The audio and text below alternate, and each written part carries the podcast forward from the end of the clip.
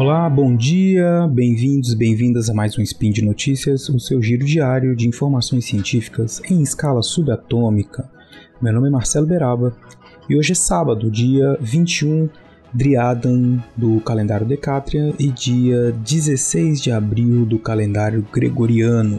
E falaremos hoje sobre história. No programa de hoje, história indígena. Speed Notícias.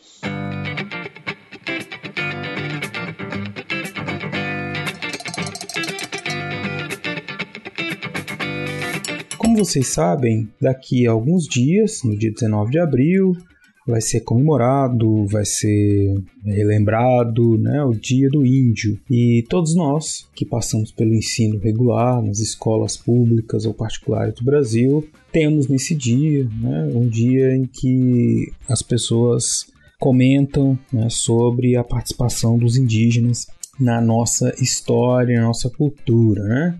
Sempre de uma maneira muito folclórica, estereotipada, né?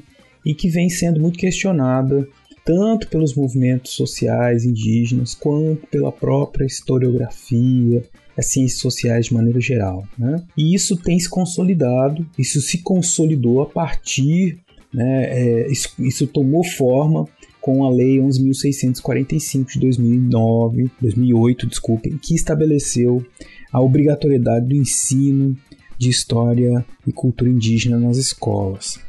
Mas isso não é uma lei, né? ela, é, ela é o fim de uma fase início de outra. Né? E antes de chegar nessa lei, e os motivos da criação dessa lei estão na história do Brasil. E é isso que a gente vai falar um pouco hoje para que vocês cheguem no dia 19 e possam refletir melhor sobre o significado dos indígenas na história do Brasil. Primeiro, uma longa história né, da relação dos povos que aqui viviam com os portugueses a partir da chegada em 1500. E desse contato houve um processo de apagamento, de homogeneização das culturas indígenas, né? Primeiro que os portugueses classificavam esses povos como não cristãos, todos eles. Então eles precisavam ser cristianizados, né? precisavam ser civilizados. Isso era, fazia parte do importante do projeto colonizador. Então, ensinar uma língua única, ensinar uma religião única, passar, fazer com que eles passassem por um processo de aculturação. Né? E, e esse processo teve a cargo dos jesuítas, por um bom tempo, no século XVIII, passou para as mãos do Estado. No século XIX, no Brasil, nós tivemos aí um certo vazio legislativo em termos de política indigenista, apesar de que os, é, os indígenas né, passaram a ser considerados um problema, né, uma questão, um, um entrave para o desenvolvimento, né, uma visão que infelizmente persistiu durante o século XX e a gente teve diversos momentos, diversas histórias em que esses povos estiveram aí submetidos a uma série de ações estatais que culminaram no seu extermínio. Um genocídio, uma situação de guerra contra os indígenas que podemos dizer, infelizmente, dura já mais de 500 anos.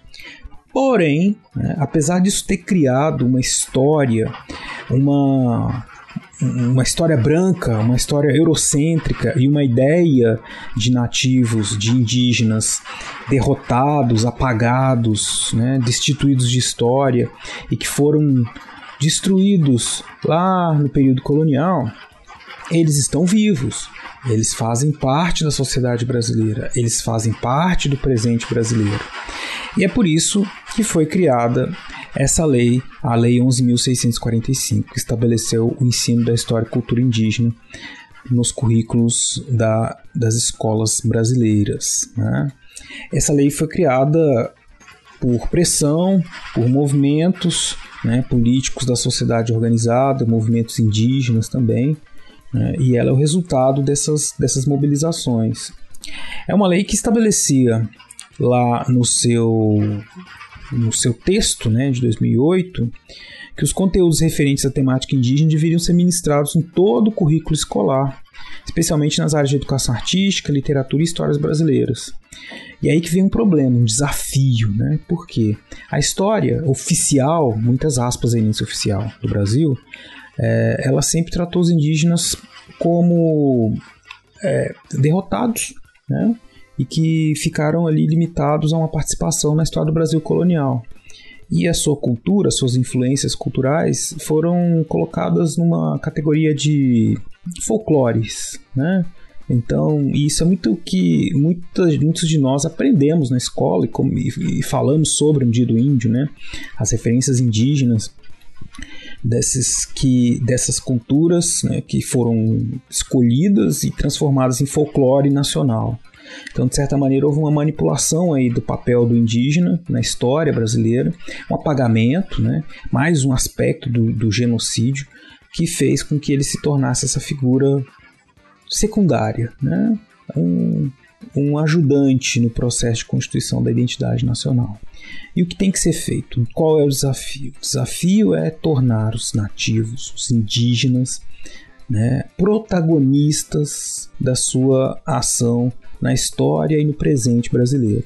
É esse e essa que é a proposta da Lei 11.645 fazer então com que a gente quebre essa visão estereotipada dos indígenas, né? E do próprio índio, né? É, e da ideia de índio. Porque se você for analisar com bastante atenção, vai perceber que índio é um apelido, né? Que foi dado pelos brancos quando chegaram aqui e tentaram classificar todas aquelas pessoas uma diversidade étnica infinita com um mesmo rótulo. Daniel Munduruku uma palestra proferida em 2013, disse o seguinte, aspas, não existe índios no Brasil. É comum se afirmar que os antigos habitantes do Brasil são índios. Isso não é verdade. Esse é um equívoco muito, equívoco muito grande que tem diminuído a complexa diversidade indígena. É um apelido engendrado na mente do povo brasileiro. Somos mais que um apelido, somos mais do que um conceito vazio. Somos povos, somos gente verdadeira, somos ancestralidade. Né? Essa citação está num texto que eu deixei aí o link para vocês no post desse episódio. E é um, um reflexo desse desafio que a universidade, a sociedade brasileira como um todo enfrenta, que é de desconstruir partir da educação, essa visão do, do índio, né, do indígena, do, do, do termo indígena, a forma como ele desqualifica, empobrece essa experiência de humanidade que os povos indígenas fizeram e fazem até hoje. Né? E a gente tem que falar de todos esses povos indígenas que vivem no Brasil, são mais de 300, né? De novo, né? É uma evidência física de que é uma história que não acabou, que eles deixaram de existir um dia, foram assimilados para a sociedade brasileira. Não, a história parou de falar sobre eles, mas eles continuaram existindo.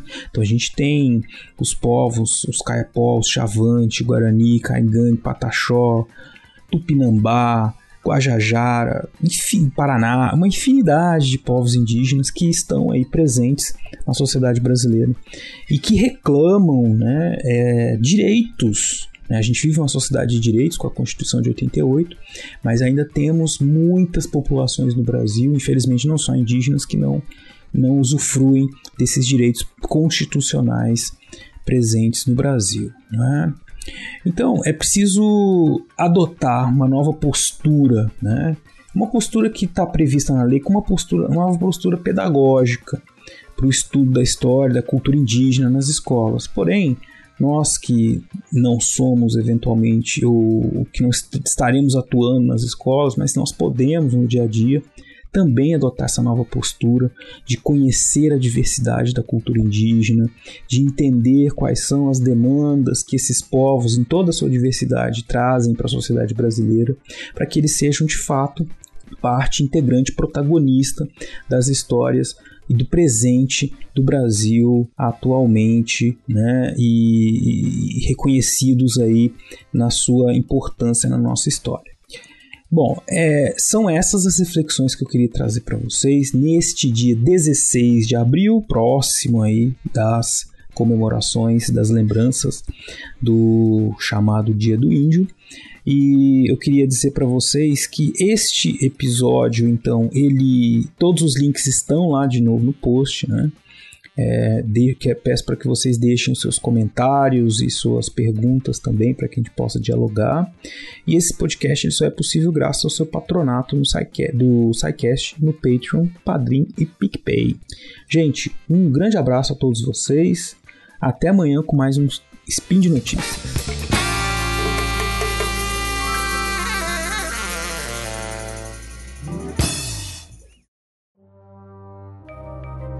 Este programa foi produzido por Mentes Deviantes.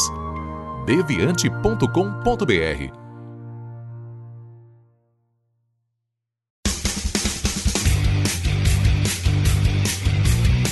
Cortes, edição de podcast.